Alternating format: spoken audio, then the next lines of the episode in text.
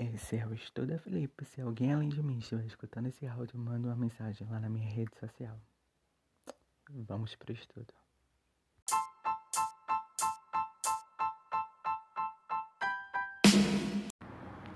Súmula vinculante 12.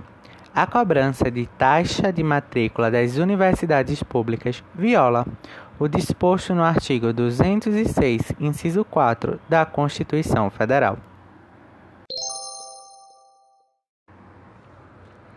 Segundo os comentários do blog de Zero Direito,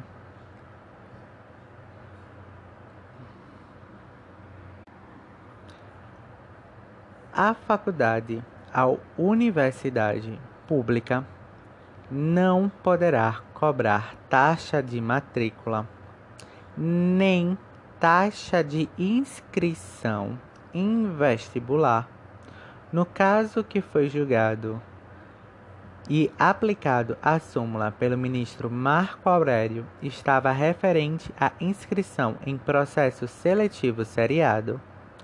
Contudo, poderá cobrar taxa de matrícula nos casos de curso de extensão e de curso de pós-graduação. Isso se complementa se baseia com o artigo 206, inciso 4 da Constituição Federal, que diz que o ensino será ministrado com base nos seguintes princípios: gratuidade do ensino público em estabelecimentos oficiais.